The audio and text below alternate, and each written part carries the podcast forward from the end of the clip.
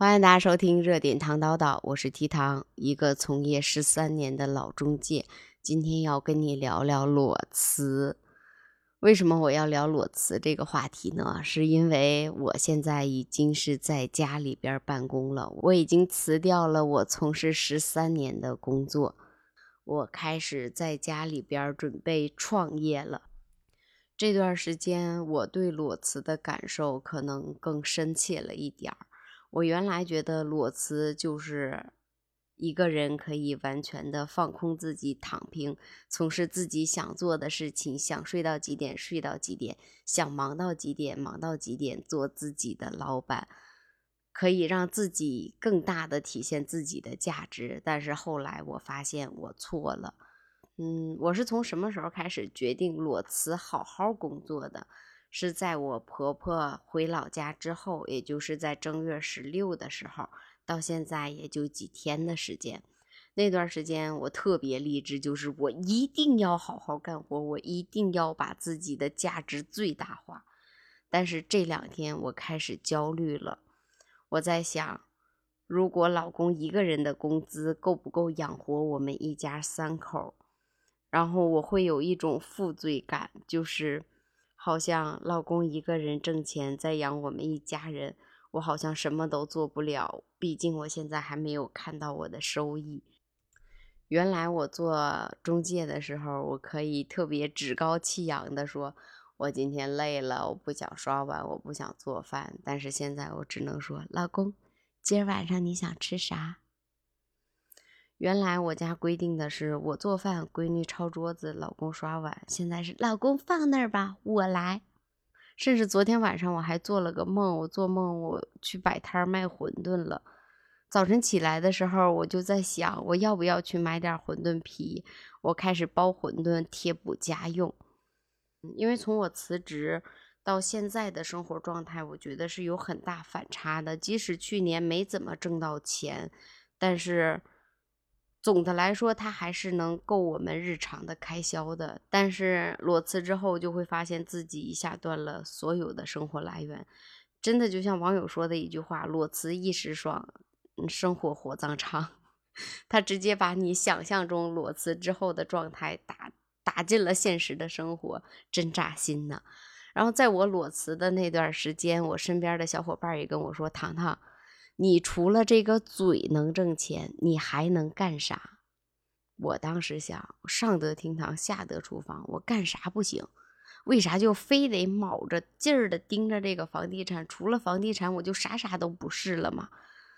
然后他就说：“你想，你体力活干不了，你上个三楼你都呼哧带喘的，脑力活你更不行。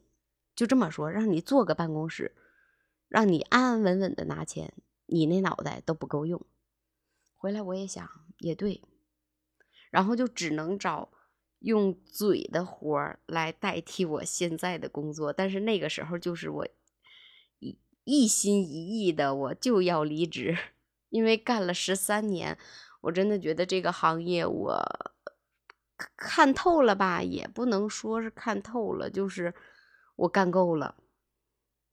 甚至有的时候，他们就会说：“糖糖，你给客户找房子真磨叽，那你就按他的需求找那几套房子，带他看看完之后合适就成交就 OK 了呗。”但是我的想法是，你如果添这一万块钱首付、两万块钱首付，可能你会换一个更好的小区。于是，我的时间就比他们无限拉长了很多。然后，当你抠抠哧哧、抠抠哧哧，好不容易抠哧出那几套房子之后，然后客户有的时候。并不觉得你是在为他着想，然后也有小很多小伙伴跟我说，他说：“糖糖，你接着干吧，嗯，你说今年房地产市场这么好，你一定可以挣到钱。”但是我就是不想干了。包括这段时间，身边的小伙伴、同事，还有上边的领导，还有曾经海南卖房的小伙伴，听说我离职之后，也给我打电话，来海南呢？我说干啥去？卖房啊！我说不去了，就是打心眼里边现在想把自己放下来了吧。包括在我离职之前，我也在想一个问题：我一定要离职吗？我为什么要离职？我是那种双鱼座的人，本来就天马行空，不能说我把钱看得不重，只能说我还生活在自己幻想中的生活中。我面对柴米油盐酱醋茶的时候，我可能比大部分人都要乐观，因为可能每个人的经历不一样吧。你像我父母刚离婚的时候。嗯，那段时间他们都觉得我过得很好。母亲这边以为我爸爸给我钱，爸爸那边以为我妈给我钱，然后他们两个又以为老公在厂子里边上班挣钱，因为那时候是把厂子交给我舅舅打理，但是那个时候已经厂子在进行转转型。然后我是全职在家带娃，我老公是不能出去找工作，他还要去厂子里边上班，因为厂子里边需要人打理，他就每天去厂子上班，但是一分钱拿不拿不回来，因为当时厂子里边没有钱。这样将近半年的时间，我去厂子里边也闹过，也吼过，然后也歇斯底里过，最后就是日子过得特别不像日子。嗯，甚至我们把鞋橱里边的一块两块的钢镚都抠出来，去买土豆、买白菜。我们经历过这些事情，反而当我们再看到现实生活中需要钱的东西的时候，可能我们想的就会更敞亮。就是，哎呀，有钱没钱都一样。可能我们对物质的要求也没有那么高。我们唐山人吧，就像我婆婆说的。在你们唐山，想找到一件好看的衣服都难，因为我们唐山人本来就不好穿。然后我老公，我们两个就是特别好吃的那种。曾经在海南卖房子的时候，我们两个一年光吃花费了二十万。但是具体你说让我吃到了什么好东西，我觉得没有，就是街边的大饼、臭豆腐、酸辣粉、螺蛳粉、火锅、小烧烤，就是大家常见的这些小吃。但是就是因为这样，我觉得生活没有压力，也不能说没有压力，就是很知足。当你觉得知足的时候，你就会觉得生活它是有光的。不能说，嗯，我既追求物质的享受，又追求精神的享受，我还不想付出。我觉得我不是那种人，但是我真的是那种朝三暮四的人，就是。心血来潮的时候，咚咚咚，心血下去的时候就啊，我想躺平一下。正好这段时间呢，我也想改变一下自己，让自己变得更自律一点儿。因为毕竟面对的是自己喜欢干的事情了嘛。你像昨天，我是一天的时间听了几期节目，然后上午就在想，我要不要把我这节目的片头改一下。改完之后呢，我就在想，我录一期什么节目？我想把节目做得更加精致一点儿了，所以下的功夫就稍微的多了那么一点儿。然后我就觉得我的工程进度慢了。当老公五点多下班回来的时候，我发现我的工程还没做完，我就在反思，我是不是有拖延了？但是后来我跟他汇报了情况，就是老公，我今天在家里边我都做了什么什么什么，我好像没有拖延，但是我今天工作就是没有做完。结果今天我就开始很听话、很迅速的在做我自己的工作了，也开始觉得，嗯，我的工作变得有效率了。这是从我婆婆走了之后，我正式开始投入工作的第二天、第三天呢，我觉得还挺好。嗯，我又进步了。我是那种自己表扬自己的人，就是哪怕你不表扬我，我也会给自己一个肯定，告诉自己你能行，你是最棒的。嗯，可能就是生活需要这些乐观的东西吧。如果说裸辞之后面对最大的问题就是我们的经济压力。有很多人建议说，如果你想裸辞，一定要提前准备好这半年或者一年的资金，让你在这半年或者一年的时间内，你也可以稳定的去维护一下你的爱好，维护一下你想做的事情，在这一段时间你不至于捉襟见肘。但是我就是属于懂懂懂了，我就冲了一下。可能未来的某一天，我有一些小进步，有一些小收益的时候，我也会分享给你。但是这次裸辞，我的感觉就是我有一点点焦虑，然后我又很爽。就是今天有客户还问我，他说：“糖糖，你不卖房子了，你去干嘛了？”我说：“我在做我自己想做的事情，因为我现在已经三十多岁了，我觉得我要再不做点自己喜欢的事情，我就没有时间做了。因为如果我再过几年再做自己喜欢的事情，我还是做不来的话，我再去找工作都没有人要我了吧？”或者那时候就是工作在挑我了，我已经没法挑工作了。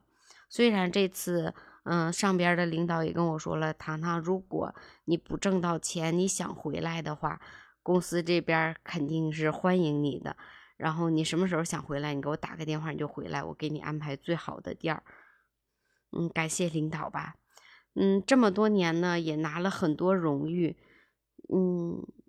我一直觉得我社交圈是很广的，就是我我不是那种特别耍小心眼儿的人，也不是那种特别斤斤计较的人，神神经很大条，大大咧咧。这两年也收获了很多的小伙伴儿。可能当我裸辞之后，这些小伙伴儿社交圈儿会越来越小。然后这个问题我也想过，就是可能留下来的就是最后我们三观真的合。即使我不干某一份工作，我们还能有交集，我们还能一起聊聊天、说说话，这样挺好的。就像我，呃，从海南回来，已经回来五六年的时间了，但是我依然觉得我身边的那些小伙伴们依然还在。我们在打语音电话的时候，也会觉得很亲切，没有那么多寒暄，没有那么多礼貌，就是问你你干哈呢？然后就开始哇啦哇啦哇啦就开始聊了。我喜欢这种感觉。然后，因为我老公也跟我说，他说你如果从事你想做的这份自媒体的工作以后，你不能不出去晒太阳，不能把自己圈到屋里边，因为我家是一个两室两厅的户型。当时没有办法，我也喜欢朝南的大客厅的房子，晒着大太阳，然后屋子里边亮亮堂堂的，很爽。但是我家的小房子是一个六十七平的，它是南北的卧室中间的客厅，因为不是把边户的原因，所以客厅会很暗。嗯，他说你必须要看到阳光，我说好吧，然后我就给自己定了一个目标，就是我每天要抽出一点时间去遛狗。然后我的电动车呢，隔一段时间我要给它充一次电，我要去各个地方，就是我周边的各个地方去玩一趟，或者溜一趟，或者走一趟，去看看外面的世界，保证自己不跟外界断了联系，也努力的在维护着自己的亲情、友情、爱情。还有一个裸辞的原因吧，就是。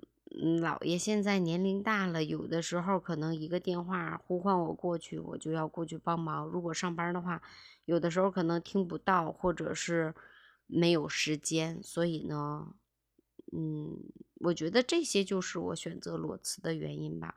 但是最主要的原因就是当时我把裸辞想的太爽了，就是觉得啊，裸辞就相当于我可以来一次说走就走的旅行了。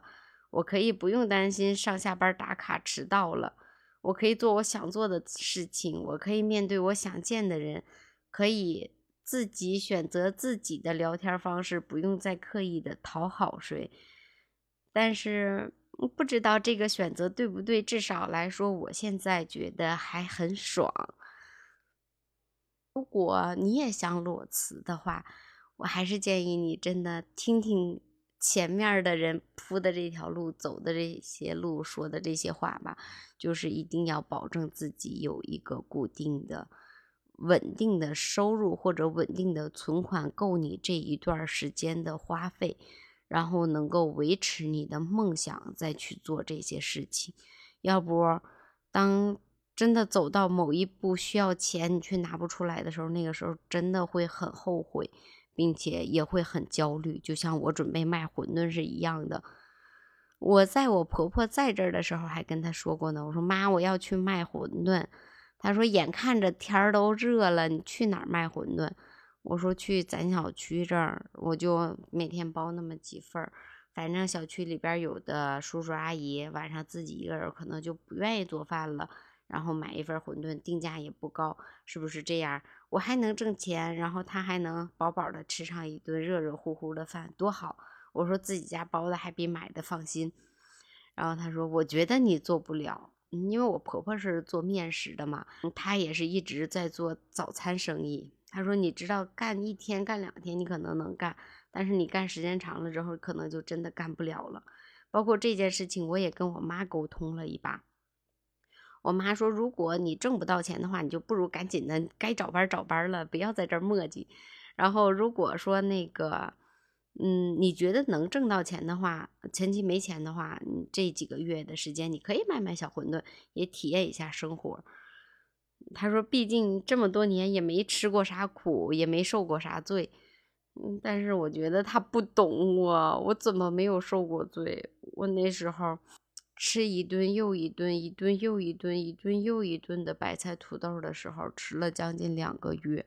我没有跟他们说，那时候为了在厂子里边好好的坚守岗位，为了盼厂子复工的那一天。”为了盼厂子转型的那一天，我们在那儿待了将近一年的时间。我们那时候划着信用卡，即使到最后信用卡都还不起了，我们也在对生活充满光，充满热爱。我觉得这是最大最大的做人的满足吧。这个就是我裸辞 之后的感受，可能有一点点唠叨，但是这是我今天想跟你说的一些话。好了，好像没什么了，那我们明天再见吧。我是 T 糖，拜拜。